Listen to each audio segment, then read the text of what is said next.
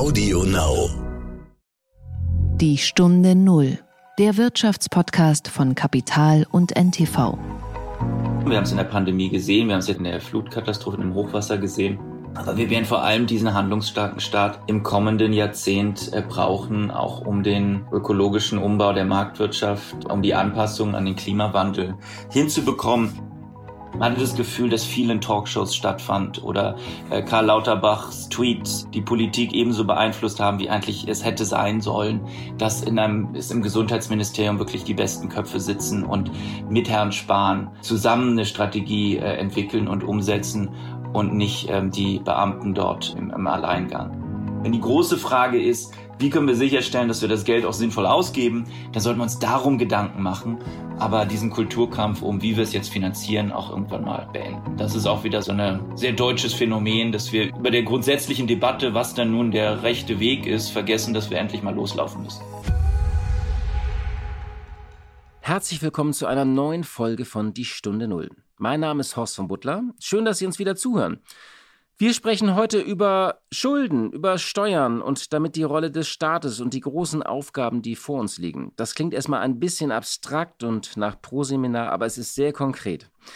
Denn es ist ja so, unser Staat hat in dieser Krise Schulden in dreistellige Milliardenhöhe gemacht. Und er muss in den kommenden Jahren sehr viel investieren, vor allem in den Klimaschutz, aber auch in den Gesundheitssektor, die Pflege, die Bildung und, und, und. Es geht also um viel Geld, aber es geht um mehr, denn die Frage ist ja, ist unser Staat dazu überhaupt in der Lage? Also der Staat, dessen Maskottchen in dieser Krise zwischenzeitlich auch mal das Faxgerät war und der exzellente Schaubilder zu Lockdown-Stufen erstellen kann, in denen sogar geregelt wird, wie Menschen bei einer Inzidenz von 150 mit ihrem Hund Gassi gehen dürfen. Genau, der Staat. Und es gibt einen, wie ich finde, klugen Ökonomen und Gesprächspartner. Moritz Schullerik heißt er. Er lehrt in Bonn und er sagt unter anderem zwei Dinge. Im Frühjahr lag unser Staat wie ein großer Käfer auf dem Rücken und strampelte. Wir hatten zwar ein Staatswesen mit ganz vielen Gliedern und Beinen, aber wir kamen nicht voran, weil uns der Mut fehlte. Und er fragt provokant, wie soll ein Staat, der es nicht schafft, Lüfter in die Klassenzimmer seiner Schulen einzubauen, den komplexen ökologischen Umbau der Wirtschaft steuern? Tja, das ist, glaube ich, die Frage aller Fragen. Und er hat ein Buch dazu geschrieben, es heißt Der entzauberte Staat, und darin hat er einige Vorschläge, was besser werden muss in diesem Land. Das Ganze ist heute übrigens eine besondere Folge, denn wir machen das auch im Rahmen einer Aktion des Stern, dessen Hauptstadtbüro ich ja in Personalunion leite. Und diese Aktion heißt Neustart Deutschland. Der Stern untersucht in einer achteiligen Serie, wo die großen Probleme sind, wo die Handlungsfelder sind und was sich ändern muss nach der Wahl. Und heute denkt man das ja in allen Kanälen und crossmedial und deswegen gibt es einige der Interviews sowohl im gedruckten Stern als auch digital oder eben auch im Podcast. Wenn Sie das Ganze interessiert als Aktion, können Sie gerne unter stern.de-neustart-deutschland das Ganze nochmal nachlesen. Hier ein Hinweis unseres Werbepartners O2.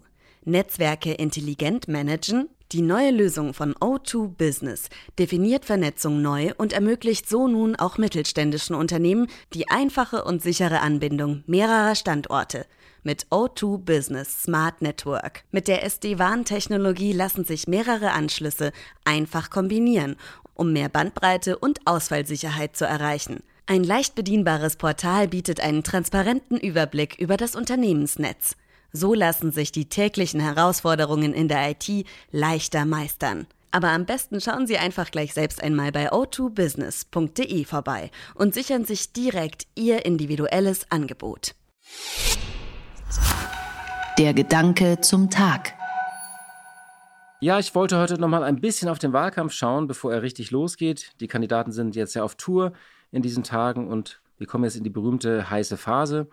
Das Feld ist so ein bisschen, könnte man sagen, gemeinsam angeschlagen. Es gibt so keinen klaren Favoriten, denn alle machen zuverlässig Patzer und Fehler. Armin Laschet hat schwache Werte, weil er in der Flut keine so gute Figur abgegeben hat. Annalena Baerbock hat sich zwar ein bisschen stabilisiert und Buch und Lebenslauf hinter sich gelassen, hat sich aber bei der Vorstellung ihres Klimaschutz-Sofortprogramms hier im Moor vor den Toren Berlins mal wieder einen kleinen Schnitzer äh, geleistet, der dann die Schlagzeilen bestimmt hat. Und Olaf Scholz nun, der hat eigentlich sehr gute Werte, teilweise auch immer bessere Werte. Er macht keine Fehler. Aber seine Partei, die kommt nicht so richtig aus dem Quark. Wo stehen wir also? Also, wenn man mal sich bei den Grünen umhört, dann sagen die, wir sind in einer dritten Phase. Die erste Phase war die Phase der Nominierung, wo es ja sehr viel Sympathie und auch Euphorie gab. Dann gab es die Phase der Fehler, das sagen die auch ganz offen, die sehr bestimmt war vom Thema Nebeneinkünfte, Lebenslauf und Plagiate. Dann kam diese Flut dazwischen und nun kommt die dritte Phase, sagen sie, bei der die Grünen vor allem nochmal mit Inhalten punkten wollen und dann natürlich mit ihrem Leib- und Magenthema Klima. Das haben sie diese Woche getan. Sie waren hier in einem Moor vor den Toren Berlins und haben das Land mit einem Klimaschutzministerium mit Vetorecht etwas verschreckt. Das ist eine Idee, die zu Recht in der Luft zerrupft wurde. In diesem Sofortprogramm stehen aber auch einige andere Dinge, da werde ich nochmal getrennt drauf eingehen. Ja, und bei der CDU, da gab es in dieser ersten Phase den großen Streit zwischen Laschet und Söder. Wir erinnern uns. Und in der zweiten Phase mussten sie eigentlich nur zuschauen, wie die Grünen Fehler machen. Und nun kommt auch für die CDU die dritte Phase, der August und der September, wobei die Strategen das Ganze nochmal in zwei Phasen einteilen. In der ersten Phase sagen sie, geht es tatsächlich jetzt auch um Themen. Auch da will die Union mal endlich eigene Akzente setzen und über Themen kommen. Und auch hier sagt die CDU, es geht natürlich um das Großthema Klima. Da hat man natürlich das Problem, dass das nicht Kernkompetenz ist. Es gibt ein Thema, was man eher vermeiden will, das ist das Thema Migration, was ja in diesen Tagen auch in Schlagzeilen wieder eine Rolle spielt, weil die CDU glaubt, dass sie hier eigentlich nur verlieren kann und dass es die AfD stärkt. Und dann haben die so ein übergreifendes Thema identifiziert. Ähm, es ist eigentlich so etwas, was in viele Themen reinspielt, und zwar B- und Entlastung. Wir reden ja nicht nur bei den Steuern darüber, sondern auch bei der Demografie und bei der Rente, wenn es um Generationengerechtigkeit geht, auch beim Klima und dem Thema CO2-Preis. Und dann gibt es äh, für die CDU noch diese Phase im September, wo es eigentlich nur um die Mobilisierung geht. Da will man vermeiden, dass Wähler zu Hause bleiben, weil sie denken, dass die Wahl schon entschieden ist oder ihre Stimmen tatsächlich an die FDP geben. Ja, die CDU ist in einer schwierigen Phase. Die Werte sind wieder schwächer, so bei 24 bis 26 Prozent.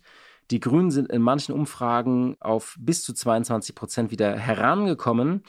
SPD und FDP sind stabil, SPD in manchen Umfragen auch wieder stärker bei 18 Prozent. Und die Frage ist natürlich, ob und wie sich ein Dreierbündnis gegen die Union formiert. Ja, es war ein Wahlkampf, der bisher eigentlich sehr vom Klein-Klein bestimmt wurde, von Nebensächlichkeiten angesichts der großen Themen. Äh, ein Wahlkampf, der dann wirklich abrupt unterbrochen wurde durch diese historische Flut, die ja schicksalshaft war, man könnte auch sagen traumatisch, auch wenn sie nicht das Land gleichermaßen betrifft. Und es geht jetzt, glaube ich, darum, wer macht noch welche Fehler natürlich, wer mobilisiert, wer trifft den richtigen Ton, aber auch ähm, es geht im Kern um die Frage, wie viel Veränderung wollen die Deutschen wirklich? Wollen sie eher eine Partei wählen, die eine Botschaft aussendet, das wird alles nicht so schlimm, wir bewahren dieses Auenland auch für den schlimmsten Veränderungen und Umwälzungen? Oder wollen sie eine Partei, die sagt, hier muss sich grundsätzlich etwas ändern, äh, wir müssen mutig sein, hier müssen mal einige Dinge vom Kopf auf die Füße gestellt worden? Und diese Veränderungsbereitschaft ist der emotionale und psychologische Kern, der eigentlich sich durch alle Programme zieht und auch durch alle Auftritte und auch durch die Frage vielleicht für viele, wo man im Herbst sein Kreuz macht. Die Stunde Null. Das Gespräch. Ich habe, wie gesagt, heute mit Moritz Schulerik gesprochen. Er ist Jahrgang 1975, also gerade 46 Jahre alt geworden und er lehrt in Bonn Volkswirtschaft. Das erste Mal wurde er mir bekannt in einem Interview, das er uns bei Kapital gegeben hat, denn er hatte berechnet, was sich eigentlich über die Jahrzehnte mehr gelohnt hat, Immobilien oder Aktien. Und sein Befund war, das war sehr überraschend, Immobilien schlagen Aktien. Darüber habe ich mit ihm heute nicht gesprochen, sondern unter anderem über sein neues Buch, Der entzauberte Staat. Das Ganze ist eine kritische Bilanz des Krisenmanagements der Pandemie, aber Schularek schaut auch nach vorne und ich wollte von ihm wissen, was ist denn das Problem und was muss sich ändern und vor allem, wie können wir es ändern? Moritz Schullerik zählt zu einer neuen Generation von Ökonomen, die mit ihren Studien und Thesen sich Anerkennung erworben haben, auch international haben sie sich Gehör verschafft. Äh, er hat gelernt, geforscht und gelehrt in Paris, in London, da auch an der London School of Economics, in Cambridge und auch in den USA. Er war übrigens gerade zu Forschungsarbeiten an der Federal Reserve Bank of New York. Herzlich willkommen, Herr Schularek. Ja, vielen Dank, dass Sie mich eingeladen haben. Vielleicht am Anfang mal eine persönliche Frage. Ähm, waren Sie schon verreist oder ähm, fahren Sie noch in den Urlaub? Weil die Regeln werden jetzt ja wieder strenger. Nächste Woche soll es nach Griechenland gehen. Okay, und das ziehen Sie noch durch, ja? Das werden wir machen. Wir sind ja auch beide, äh, also Familie ist, ist geimpft und das kriegen wir schon hin. Ja. Sehr schön. Vielleicht zu Anfangs mal äh, eine Frage. 2021 sollte ja tatsächlich das Jahr der Erholung werden nach der Pandemie. Nun werden die Ängste größer, dass die Erholung doch irgendwie schwächer ausfällt oder sogar gebremst wird durch eine vierte Welle, durch Delta. Der IWF hat seine Prognose auch gerade nochmal angepasst. Wie optimistisch oder wie pessimistisch sind Sie denn äh, derzeit, wenn Sie so auf die Lage der Erholung blicken? Ich denke, der IWF hat vor allem gewarnt, dass die Erholung sehr ungleichmäßig in der Weltwirtschaft sein wird. Und das ist in der Tat eine, ein Risiko, das äh, viele jetzt noch nicht in den Prognosen haben, äh, dass etwa große Teile der, der Emerging Markets und der, der Schwellenländer dann doch noch viel länger brauchen werden, um aus der Krise rauszukommen. Ich denke, für Europa und für die ähm, anderen äh, Industrieländer ist das ein Risiko, sollte aber die Erholung, die wir jetzt sehen, nicht in meinen Augen nicht ähm, maßgeblich sozusagen vom Weg abbringen. Ja, also man hat so eine Zweiteilung in der Welt, einfach durch die Verteilung der Impfstoffe, dadurch auch die Impfraten, damit auch der Erholung. Genau. Das ist ja so ein bisschen das Problem. Das ist genau der Punkt, dass die, die Verteilung der Impfstoffe und damit sozusagen die Voraussetzung der gesundheitlichen Genesung oder zumindest der Abfederung der Risiken durch Corona in der Welt so äh, ungleichmäßig verteilt ist und dann äh, wir halt mit unterschiedlichen Geschwindigkeiten aus der Krise rauskommen. Das wird natürlich die Konjunktur auch in Deutschland äh, wird sich bemerkbar machen. Wir exportieren äh, viel in Schwellenländer. Nun sind einige große wie China ja dank äh, der No-Covid-Politik ganz gut aus der Krise rausgekommen oder sind, sind sozusagen haben sich gut entwickelt, aber andere werden halt äh, länger da drin stecken und das wird sich dann auch bei uns bemerkbar machen. Aber ich sag mal, es ist jetzt kein äh, ganz zentrales Risiko. Seit Ausbruch der Pandemie wird ja über die Rolle des Staates diskutiert. Ähm, wir hatten auch vor einiger Zeit hier mal Francis Fukuyama, der spricht immer von Staatskapazität, also der Fähigkeit, Ressourcen bereitzustellen, zu investieren, auf Katastrophen zu reagieren. Sie haben auch jetzt ein Buch geschrieben, in dem Sie dem deutschen Staat kein besonders gutes Zeugnis ausstellen. Wieso? Was ist da Ihre, Ihr Kernbefund? Genau, es geht auch äh, ganz zentral um den Begriff der Staatskapazität der in der Tat äh, zentral ist, auch in dem Buch Der entzauberte Staat.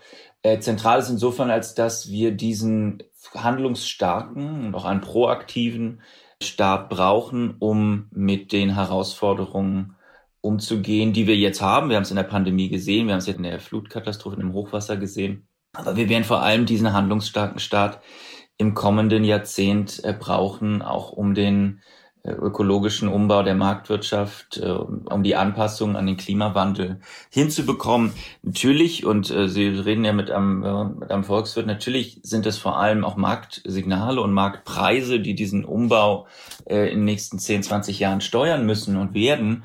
Aber wir werden trotzdem auf einen sehr kompetenten Staat angewiesen sein, um all die Dinge zu regeln, zu steuern, die äh, notwendig sein werden bei intelligenten Verkehrskonzepten, bei intelligenten Energiekonzepten. Ähm, die Ökonomen sprechen da sehr stark von Komplementaritäten, die bei einem solchen Ausbau äh, notwendig sind. Das eine muss in das andere greifen. Und da haben wir schon in der ersten industriellen Revolution gesehen, und da hat äh, Fukuyama ja durchaus recht, dass handlungsstarke Staaten mit viel Staatskapazität an der Spitze waren, weil sie diese Aufgaben, diese komplexen Steuerungsaufgaben besser, äh, effizienter hinbekommen haben. Und das, ich spreche das in dem Buch auch an. Das ist durchaus ein Wettbewerbsvorteil im nächsten Jahrzehnt oder den nächsten beiden Jahrzehnten, dieser Umbau stattfinden muss, wenn wir da einen kompetenten, starken, wie gesagt, das muss kein großer Staat sein, aber einen kompetenten und starken Staat haben. Und den haben wir nicht. Das hat die Pandemie ganz zentral gezeigt, dass wir doch da an zentralen Stellen äh, einen Cocktail aus äh, überbordender Bürokratie und mangelnder Technologie haben, aber auch Steuerungsprobleme auf äh, intellektueller Ebene, die wir dringend angehen müssen. Also da hat sich in der Tat der Staat entzaubert und äh, das kommt zur Unzeit und da müssen wir jetzt ran. Äh, genau, Sie schreiben ja sinngemäß, wie soll es ein Staat, der es nicht mehr schafft, jetzt äh, Lüftung in die Klassenzimmer einzubauen, da wird ja auch seit Wochen gestritten, wie soll der eigentlich so einen ökologischen Umbau gestalten? Äh, das Maskottchen der Pandemie war ja auch so ein bisschen das Faxgerät, das berühmte. Übrigens auch eine Debatte in den USA, da habe ich ja auch gerade äh, schönen Bericht zu gelesen. Auch dort sind die Gesundheitsämter oft mit Faxgeräten noch ausgestattet. Bloß wie geht man da denn ran? Das ist ja erstmal der Befund, der ist ja fast umstritten. Worum geht es denn? Da geht es da um eine bessere Ausstattung einfach nur. Das ist die eine Seite, also Abschaffung des Faxgerätes in äh, digitale Geräte, also Anschaffung von Computern oder Tablets. Oder geht es auch um Führungsfragen, weil Sie haben ja eben auch von einem intellektuellen Versagen gesprochen? Mhm. Es gibt einen alten irischen Witz, den ich im Buch ähm, anbringe. Da fragt ein Tourist irgendwo in Irland in der von der Gegend einen, einen Iren, einen Einheimischen, wie er denn von hier nach London kommt. Und dann sagt der einheimische Iren, na besser wäre es, sie würden nicht von hier starten, weil es halt ein so beschwerlicher Weg ist. Aber den müssen wir halt gehen. Ähm, es ist in der Tat so, dass wir das jetzt in der Pandemie erstmal gesehen haben, wie groß die Defizite sind. Und wir gleichzeitig verstehen, wie sehr wir einen handlungsfähigen, einen kompetenteren, auch einen proaktiven und risikobereiteren Staat brauchen, um diese Aufgaben in der Zukunft äh, wahrnehmen zu können. Also wie kommen wir dahin? Im Buch skizziere ich drei Hauptbereiche, äh, die äh, mir zentral scheinen. Das eine ist, ist, ist, wie Sie schon sagten, das ist die Ausstattung, das ist die harte Infrastruktur, das sind die suchenden Faxgeräte und die Mischung aus Bürokratie und mangelnder Digitalisierung, die uns da sehr am Wege gestanden hat. Ich denke, das ist eine Frage. Da geht es auch um Personal, um mehr Personal in den Bauämtern, um besser vernetzte Gesundheitsämter um viele Dinge, die ähm, sozusagen auf der Ebene von harter Infrastruktur ähm, gelöst werden können. Das wird Geld kosten. Äh, da sind wir wieder bei unserer lieben Frage, ob wir uns nicht doch dann in den letzten 15 Jahren ein bisschen zu sehr zusammengespart haben, allesamt als Nation und Staat. Aber ich denke, das ist der, das ist sozusagen der Teil, der relativ klar umschrieben ist. Der zweite Teil, äh, zweite Hauptaufgabe ist, äh, dass wir gerade bei Fragen von Gesundheitsrisiken, bei Fragen von Pandemien, aber auch beim Klimawandel auf eine bessere Vernetzung von Wissenschaft und Politik angewiesen sein werden. Das heißt, da gibt es auch keine Patentrezepte. Da haben viele Länder im Übrigen, wenn man ehrlich ist, mit äh, gekämpft, mit ähm, sozusagen dem, was wissenschaftlicher Konsens wäre oder zumindest herrschende Meinung und dem, was dann in Ministerpräsidentenkonferenzen sozusagen als wissenschaftliche Meinung diskutiert wurde. Da gab es oft einen weiten Graben. Und wir hatten in Deutschland diese Brücke zwischen Wissenschaft und Politik, aber die war halt schmal und ziemlich brüchig und das war oft auch äh, kein, äh, ich sag mal, keine Brücke, über die man hin und zurück gehen konnte gleichzeitig, sondern das war einfach kein Austausch auf der Höhe der Zeit und auf der und auch sozusagen ein Austausch, der eingebunden war in den politischen Entscheidungsprozess. Man hatte das Gefühl, dass viel in Talkshows stattfand oder äh, Karl Lauterbachs Tweets ähm, die Politik ebenso beeinflusst haben, wie eigentlich es hätte sein sollen, dass in einem ist im Gesundheitsministerium wirklich die besten Köpfe sitzen und mit Herrn Spahn äh, zusammen eine Strategie äh, entwickeln und umsetzen und nicht ähm, die Beamten dort im, im Alleingang. Also das ist der zweite Punkt, Vernetzung Wissenschaft und Politik. Äh, bei dem zweiten Punkt, weil Herr Drosten war ja schon zum Beispiel eine Figur, die äh, die Debatte sehr geprägt hat oder die, also insgesamt die Virologen. Es gab doch eine unheimliche Präsenz der Wissenschaft eigentlich auch in dieser Krise. Genau. Wir hatten Glück, dass wir den Christian Drosten hatten und dass der auf welchen Wegen auch immer ähm, relativ früh am Anfang so ein bisschen zur zentralen Figur in der wissenschaftlichen Politikberatung auch wurde was uns sicherlich zwei, drei Wochen in der Pandemie am Anfang eingebracht hat und wofür wir sehr dankbar sein können. Aber das war auch komplett ad hoc. Und das ist das, was ich im Buch auch beschreibe. Das waren die Politikberatung in der Pandemie fand im Prinzip in Deutschland ad hoc statt. Ad hoc meint, das waren Einzelpersönlichkeiten, die ähm, besonders kompetent vielleicht, aber vielleicht manchmal auch besonders lautstark oder besonders prägnant in den Medien waren. Aber da gab es keinen, ich sag mal, keinen nationalen Krisenrat, da gab es kein Gremium, bei dem man sagen könnte, das ist wirklich sozusagen für den Bereich sind das die schlausten Köpfe, die Deutschland hat. Und die sind über verschiedene Institutionen eingebunden in den politischen Entscheidungsprozess. Natürlich hat sich der, hat sich die Ministerpräsidentenkonferenz und natürlich hat sich Frau Merkel Rat geholt, aber das war punktuell, das waren dann mal vier, mal fünf, mal sechs, mal sieben Wissenschaftler aus unterschiedlichen Disziplinen, die dann mal eingeladen wurden aber ein, ein wirklich, sag mal, für eine als Blaupause für zwei oder drei Jahrzehnte an, an wirklich ähm, komplexer Politikgestaltung, die auf wissenschaftliche Beratung angewiesen ist, dient das meines Erachtens nicht. Sie saßen ja witzigerweise selbst in einem Gremium, äh, das erst durch die Pandemie so ein bisschen bekannt geworden ist, in dieser Nationalakademie der Wissenschaften Leopoldina. Können Sie es mal beschreiben? Also, was ist Ihnen da besonders in Erinnerung geblieben? Also, war das effektiv oder hatten Sie das Gefühl, Sie dringen damit gar nicht durch, was Sie dort besprechen? Ja, das ist ein gutes Beispiel. Ich diskutiere das auch im Buch ein bisschen äh, länger. Wir haben jetzt auch gerade äh, vor einer Woche oder zwei Wochen sind, ist es jetzt her, unsere Stellungnahme zu den ökonomischen Konsequenzen der Pandemie seitens der Leopoldina äh, herausgegeben. Ich habe unheimlich viel von den Kollegen gelernt und ich denke, das ist auch ein sehr lesenswertes Dokument. Aber es ist auch ein Beispiel für das, äh, wovon ich meine, dass es fehlt, uns fehlte in der Pandemie, denn letztlich haben wir diese Stellungnahme ein bisschen aus dem wissenschaftlichen Elfenbeinturm herausgeschrieben. Und wir haben in Deutschland, das ist ein Modell, das wir haben, noch aus preußischen Zeiten, ähm, etwa auch wenn Sie an den Sachverständigenrat denken, äh, in der Volkswirtschaft, in der Wirtschaft, dann ähm, ist die Idee, dass sich da einmal im Jahr kluge Menschen in Wiesbaden treffen und ein langes Gutachten schreiben, das dann äh, überreicht wird. Und ein bisschen so ist auch unsere Leopoldiner Stellungnahme, die ist ein bisschen kürzer und prägnanter, aber es ist letztlich auch ein Gutachten aus der sicheren Entfernung von der Politik geschrieben. Und was wir brauchen, wofür es Beispiele gibt, ist, wir müssen die Wissenschaft näher an die Politik bringen. Wir müssen sie letztlich in den politischen Entscheidungsprozess integrieren. Ähm, das Gegenbeispiel zum deutschen Sachverständigenrat wäre etwa der amerikanische Council of Economic Advisors, in dem herausragende Nobelpreisträger mitunter sitzen, die aber direkt zurzeit bei Joe Biden im Weißen Haus sitzen und mit Joe Biden zusammen die beste oder die, das was Joe Biden zumindest für die beste Politik für Amerika hält, entwickeln und entwerfen und dann auch umsetzen. Da geht natürlich eine gewisse Distanz verloren. Da muss sich die Wissenschaft ähm, sozusagen den Leitlinien der Politik erstmal ähm, anpassen. Und wenn die Leitlinie ist, wir brauchen, wir wollen ein großes Infrastrukturprogramm in den USA machen, dann muss man das erstmal sozusagen sagen, ja, da stehe ich auch mit dahinter. Und ich kümmere mich jetzt als Wissenschaftler drum, wie wir das am besten machen. Was ist der Stand der Wissenschaft, wie wir das am besten umsetzen? Das ist ein Modell, das in Deutschland fehlt und das ist ein Modell, von dem ich denke, dass wir es brauchen. Ist ja ganz interessant, weil tatsächlich ist ja da so der Bereich, im Gegensatz zur Pandemie, wo es ja wissenschaftlich, würde ich mal sagen, einfacher Konsens ist, gibt es ja Bereiche, wo das vielleicht nicht so ist. Also aus ökonomischer Sicht kann man für ein Infrastrukturprogramm sein, aber man kann auch dagegen sein und sagen, nee, wir machen das anders. Also das wird ja Verliert man da nicht auch seine Unabhängigkeit, dass man sagt, okay, man versucht politisch gewünschtes dann einfach äh, wissenschaftlich zu begründen? Ich denke, wenn wir wieder auf die Pandemie zurückgehen, dann ist natürlich klar, dass die Politik letztlich entscheiden muss. Und die Politik ist dann uns verantwortlich, dem Souverän als Volk. Und wir können ja jetzt im September auch darüber abstimmen, äh, wie gut äh, bestimmte Politiker ähm, und Parteien uns durch die Pandemie gebracht haben.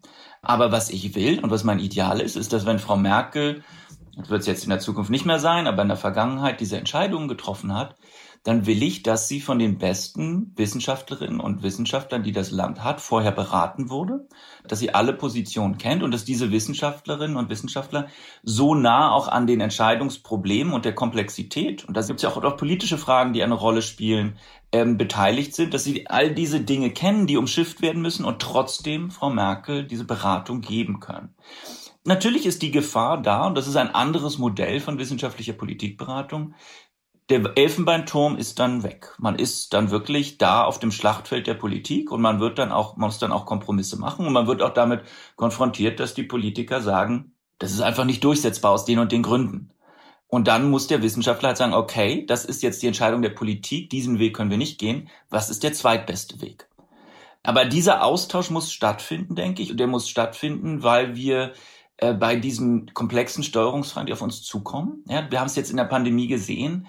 Das sind Fragen, bei denen der Einzelne, aber bei denen auch, ich sag mal, unser normaler äh, durchschnittlicher Ministerpräsident oder Ministerpräsidentin mit solchen Fragen oft einfach auch überfordert ist. Das heißt, wir müssen dazu sehen, dass wir diese Entscheidungsträger auf einen Informationsstand bringen und das Argumentations- und Diskussionsniveau so erhöhen, dass wir da die besten Entscheidungen in der Zukunft treffen. Ich hatte Sie vorhin äh, unterbrochen. Sie hatten von drei Punkten genannt. Das erste war sozusagen die, die Hardware-Ausstattung. Das zweite war jetzt das, was Sie gerade, worüber wir gerade gesprochen haben, die wissenschaftliche Begleitung. Was ist denn der dritte Punkt?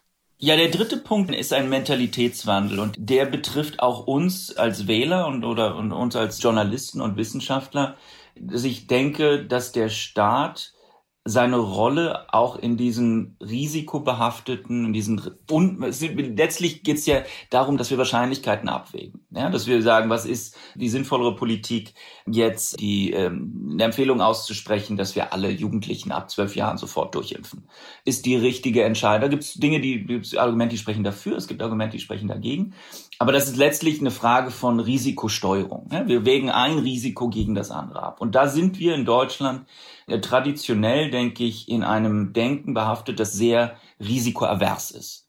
Ähm, naja, wir haben oft Angst, würde ich sagen. Wir haben Angst, genau. Also wir aussprechen haben, und wollen wenig Veränderung. Wir wollen wenig also, Veränderung, wir scheuen die Veränderung, wir sind ein bisschen äh, also ich im Buch nämlich das Bild, dass, dass wir teilweise, dass unser Staat teilweise sozusagen im März, April äh, auf dem Boden lag, wie so ein Käfer auf dem Rücken und mit dem Bein gestrampelt hat. Und wir hatten zwar ein Staatswesen mit ganz vielen Gliedern und Beinen, aber wir kamen nicht voran, äh, weil uns auch der Mut fehlte, ähm, neue Wege zu gehen und äh, auch mal in einer Krise zu sehen, dass die alten Regeln, die alten Regelbücher, oft dann nicht mehr, deswegen sind wir in der Krise, dann nicht mehr den Handlungsrahmen geben, dass wir neue Wege gehen müssen. Und da brauchen wir einfach zu lange und sind oft zu sehr äh, verstrickt in, sagen wir mal, einer Orientierung an dem, was mal war, als sozusagen Handbuch, um pragmatisch und schnell in Krisen zu reagieren. Und der, das beste Beispiel ist, ich glaube, das haben wir alle verstanden, jetzt ist, war die Impfstoffproduktion und überhaupt die Impfkampagne, wo wir einfach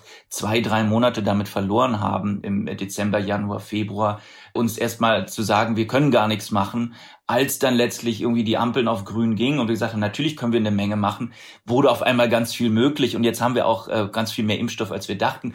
Und genau diese Geisteshaltung hätten wir schon im Januar gebraucht, denn dann würden wir jetzt auch mehr Impfstoff haben für den Rest der Welt. Äh, und wir hätten vor allem zwei Monate gewonnen in der ganzen Impfkampagne die äh, uns unglaublich hohe ökonomische Kosten erspart hätte, die aber auch ähm, natürlich, wir müssen also an die gesundheitlichen Kosten denken. Wir hätten uns diese dritte Welle, die wir dann nochmal hatten im April, März, April, hätten wir uns damit äh, durchaus äh, zum Teil zumindest schon rausimpfen können. Da fehlte uns einfach die Mentalität, äh, auch mal zu sagen, äh, wir machen die Dinge anders und wir legen den Hebel um oder legen den Schalter um auf sozusagen auf Can Do statt geht nicht.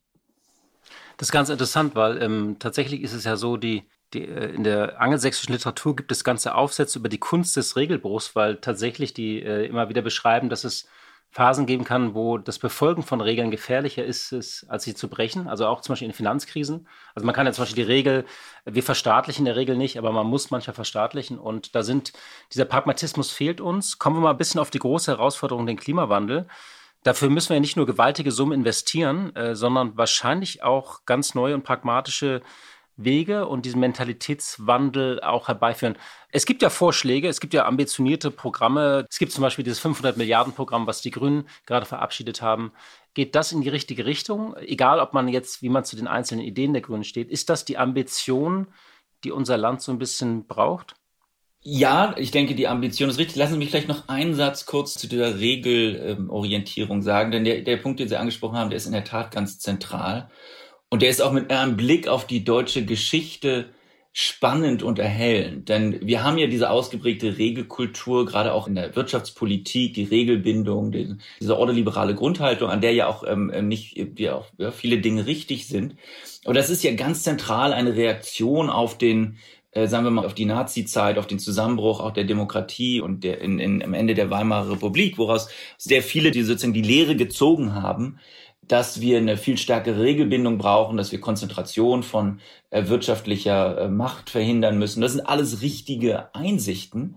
Aber es gibt auch noch eine andere Einsicht aus dieser Zeit und die ist, dass wir eben ähm, mit einer stärkeren, sagen wir, mit stärkerer Politik von, mit wirklich mit die, statt dieser Grundhaltung keine Experimente, hätte Herr Brüning 1931, 32 experimentiert und vielleicht doch wirklich, statt sich den, den Gürtel immer enger zu schnallen und sich äh, um, um, um Hals und Kopf zu sparen, hätte er das gemacht, was ein Joe Biden oder ein damals zur gleichen Zeit ein FDR Roosevelt gemacht hat, nämlich ein großes Konjunkturprogramm aufzulegen, um sich aus der Krise herauszuwachsen, hätten wir uns unglaubliche Kosten und der Welt unglaubliche Kosten erspart. Also man kann mit genau dem gleichen Blick auf die deutsche Geschichte und Wirtschaftsgeschichte auch diesen Punkt machen, den Sie gerade gemacht haben, dass es einfach in Krisensituationen auch mal darauf ankommt, ähm, sagen wir mal, das Regelbuch äh, zur Seite zu legen und zu sehen, jetzt mü müssen wir mal Sachen machen, die wir in normalen Zeiten nicht machen wollen und auch nie machen werden.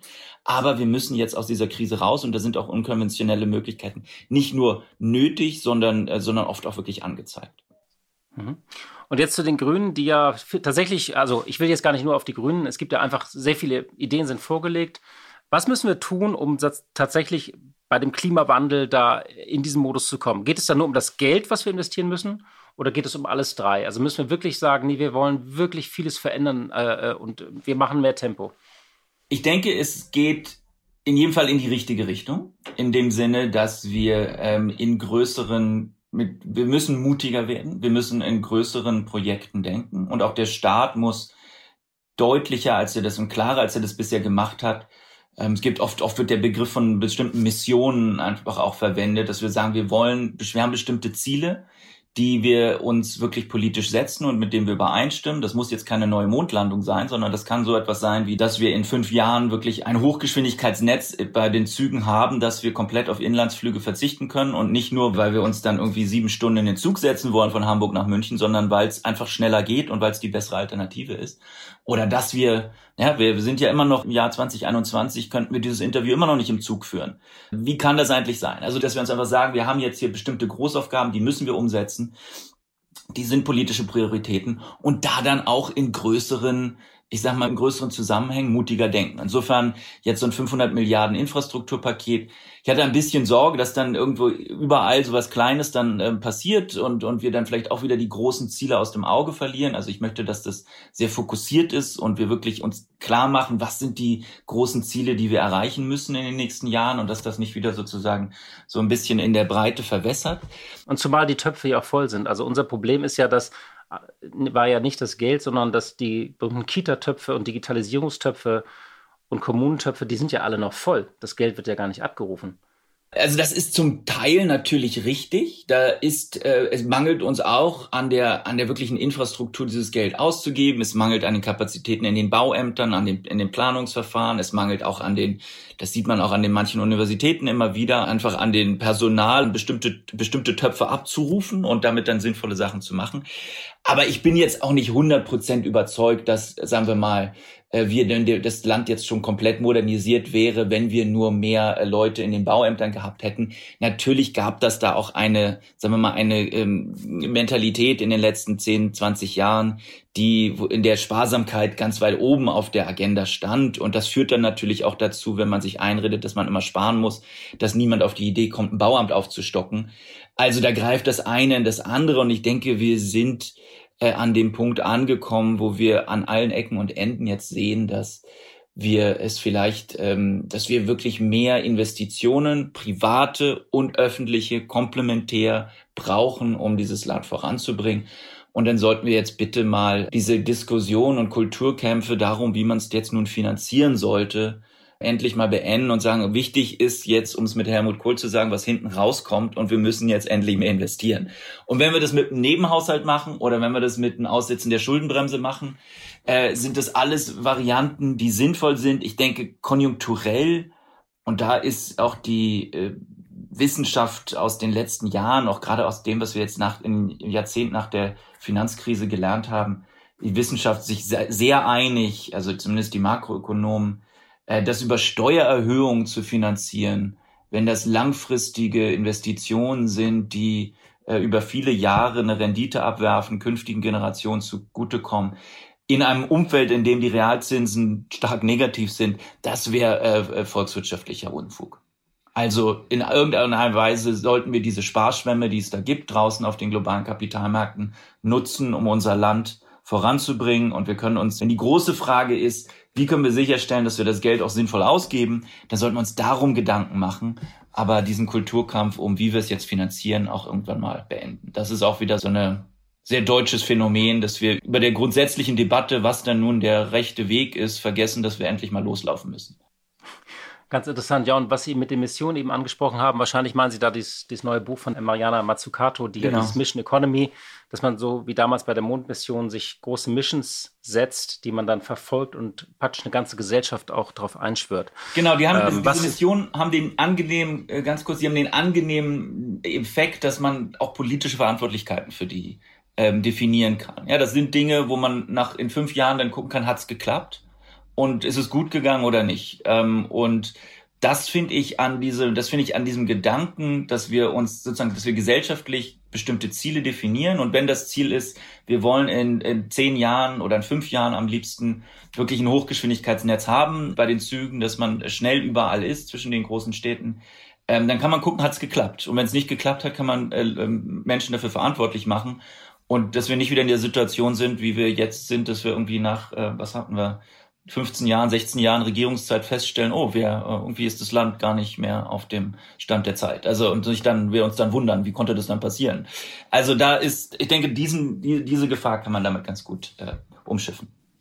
Zum Schluss vielleicht nochmal meine Frage. Ähm, stellen Sie sich vor, Sie werden ins Kanzleramt eingeladen zur neuen Kanzlerin oder zum neuen Kanzler. Und der würde fragen, was soll ich denn als erstes tun? Was wäre das Wichtigste? Ähm, Sie haben doch da dieses Buch geschrieben, äh, finde ich interessant. Was würden Sie der oder demjenigen raten? das ist eine spannende Frage. Ähm, ich denke, ich würde ihr oder ihm äh, raten, natürlich äh, die Dinge umzusetzen, die auch im, im, Buch beschrieben sind, aber das ist natürlich jetzt nicht alles.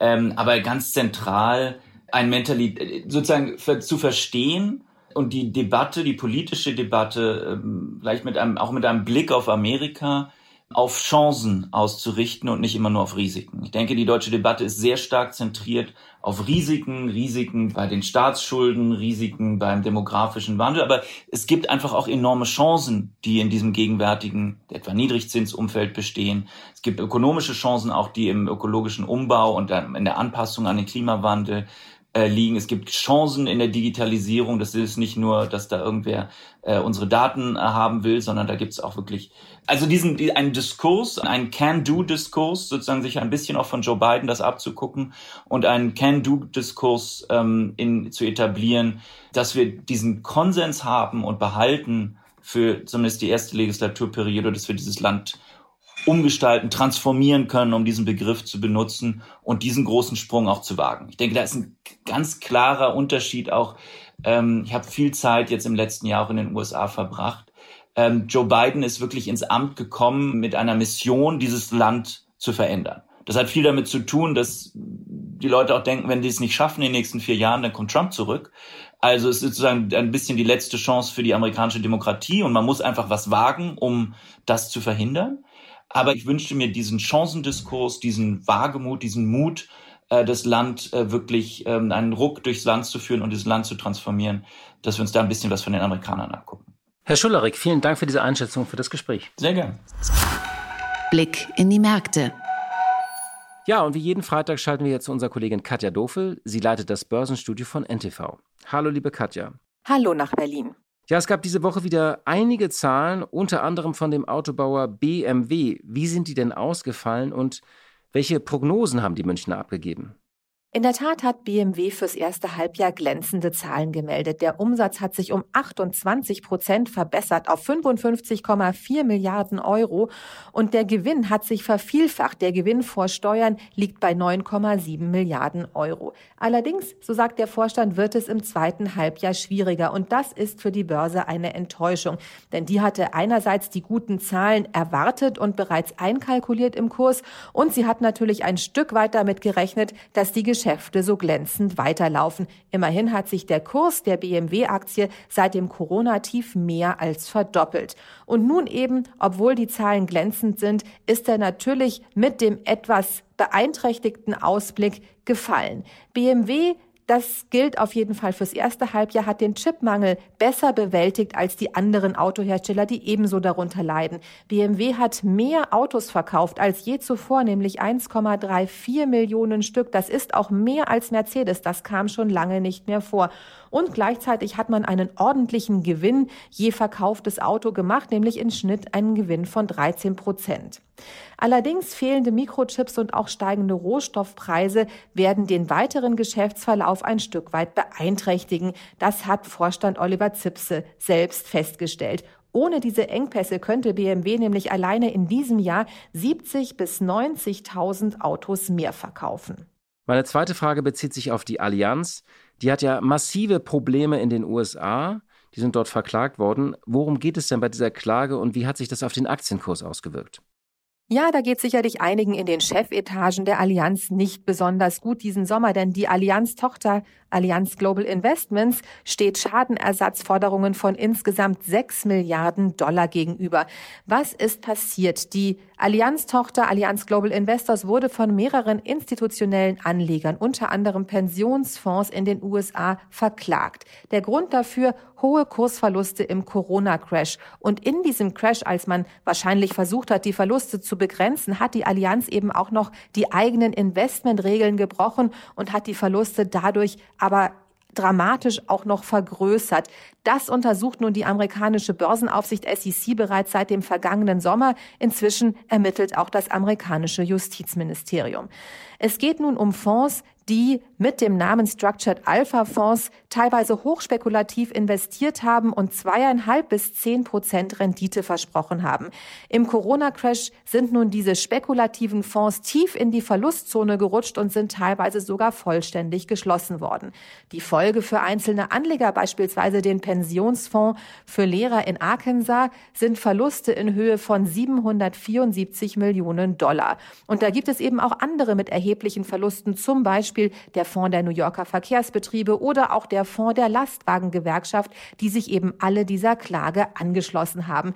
Nun also die Schadenersatzsumme von 6 Milliarden Dollar, die natürlich, wie auch Allianzchef Oliver Bäte feststellt, ein relevantes Risiko sind für die zukünftigen Finanzergebnisse der Allianz. Die Ermittlungen laufen, wie gesagt, bereits seit dem letzten Sommer, wurden aber erst jetzt im vollen Umfang hierzulande bekannt. Der Aktienkurs der Allianz brach daraufhin um 10 Prozent ein. Und meine dritte Frage, da geht es um Robinhood, die bekannte Trading-Plattform, die ja international bekannt geworden ist. Sie hat auch immer wieder für Schlagzeilen gesorgt mit den ganzen Daytradern, die sich dann in sozialen Netzwerken verabreden. Wir erinnern uns an die Kapriolen um die GameStop-Aktie. Und nun ist etwas passiert, und zwar mit der eigenen Aktie von Robinhood. Was ist denn da genau passiert und vor allem, was sind die Folgen? Der Name Robinhood als Trading-Plattform ist in der Tat in Anlegerkreisen international bekannt. Amerikanische Kleinanleger, die sich nun schon zu verschiedenen Anlässen über Chatforen zu gemeinsamen Spekulationsstrategien verabredet hatten, haben ihre Wertpapiergeschäfte meistens über Robinhood abgewickelt. Das Unternehmen sagt selber von sich, man wolle den Aktienhandel demokratisieren und bietet ihn eben deshalb zum Nulltarif an, verdient sein Geld über andere Kanäle, unter anderem über den Verkauf von Kundendaten, was Robinhood auch immer wieder große Kritik einbringt. Dennoch, das Unternehmen wurde eben aufgrund dieser rasanten Spekulationen, die teilweise große Hedgefonds in die Knie gezwungen haben, bekannt und auch sehr erfolgreich und wagte nun selber den Schritt an die Börse. Der Börsengang von Robinhood allerdings Ende Juli war ein Flop. Die Aktie wurde nicht wie erwartet zum Ausgabepreis von 42 Dollar verkauft, sondern musste reduzieren auf 38 Dollar und trotzdem gab es am ersten Handelstag und auch an den darauffolgenden Verluste. In dieser Woche nun die rasante Kehrtwende. Die Aktie schoss um zeitweise mehr als 80 Prozent in die Höhe, hat aber dann auch wieder einen guten Teil, etwa ein Drittel seiner Gewinne verloren. Hinter dem Höhenflug steht offensichtlich die Investorin Kathy Wood, die ein großes Robinhood Aktienpaket für ihren Fonds ARC Innovation gekauft hat. Kathy Wood ist 65 Jahre alt und gilt seit dem letzten Jahr als Star-Investorin an der Wall Street. 2020 haben nämlich fünf von ihr gemanagte Fonds um 150 bis 180 Prozent zugelegt. Daher haben sich viele sowohl private als auch institutionelle Anleger genau angeschaut, was sie nun kauft und verkauft um es nachzumachen. Kathy Woods in der Tat macht ihre Käufe und Verkäufe immer sofort öffentlich. Daher wird die Reaktion an der Börse durch das Nachahmen erheblich verstärkt. Bekannt geworden ist sie übrigens vor einigen Jahren, weil sie den starken Kursanstieg des Autoherstellers Tesla korrekt vorausgesagt hatte. Sie rechnet übrigens mit einem Kursanstieg bei Tesla von 4000 Dollar. Das hat sie unter Anlegern bekannt gemacht. Die kritisieren zwar einerseits, dass sie durch das Bekanntmachen von Käufen und Verkäufen in teilweise sehr kleinen Aktien auch den Kurs manipuliert, aber nichtsdestotrotz ist sie aktuell die Star-Investorin und zumindest der kurzfristige Retter von Robinhood. Ja, vielen Dank, liebe Katja, für diese Einschätzung. Tschüss und ein schönes Wochenende nach Berlin und auch überall anderswohin, wo Sie uns zugehört haben. Ja, liebe Hörerinnen und liebe Hörer, das war's für heute. Vielen Dank fürs Zuhören und wir hören uns hoffentlich am kommenden Freitag wieder. Diesen Podcast gibt es künftig einmal in der Woche mit neuen Formaten und ich habe mir auch so ein paar Dinge überlegt, wie wir den Podcast dann anders gestalten, wenn er einmal in der Woche kommt. Und ich danke Ihnen nach wie vor für Ihre Treue und ja, bis kommenden Freitag. Machen Sie es gut, ein schönes Wochenende. Die Stunde Null der Wirtschaftspodcast von Kapital und NTV.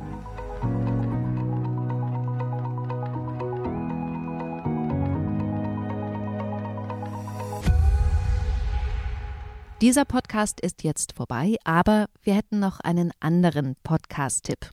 Worum es genau geht, erzählt euch der Host am besten selbst. Hi. Mein Name ist Max Jakob Ost und in meinem Podcast Elf Leben die Welt von Uli Hoeneß geht's um Klaus Augenthaler. Nee, kleiner Schatz. Es geht um Uli Hoeneß. Wir beschäftigen uns ausführlich mit der faszinierendsten Person des deutschen Fußballs, wenn ihr mich fragt. Und nicht nur mit seiner Person, sondern auch mit der Geschichte der Bundesliga. Viele namhafte Menschen kommen zu Wort, unter anderem eben Klaus Augenthaler. Und es wird auch die Frage beantwortet, kann man denn als kleiner Podcaster aus München ein Interview von Uli Hoeneß bekommen?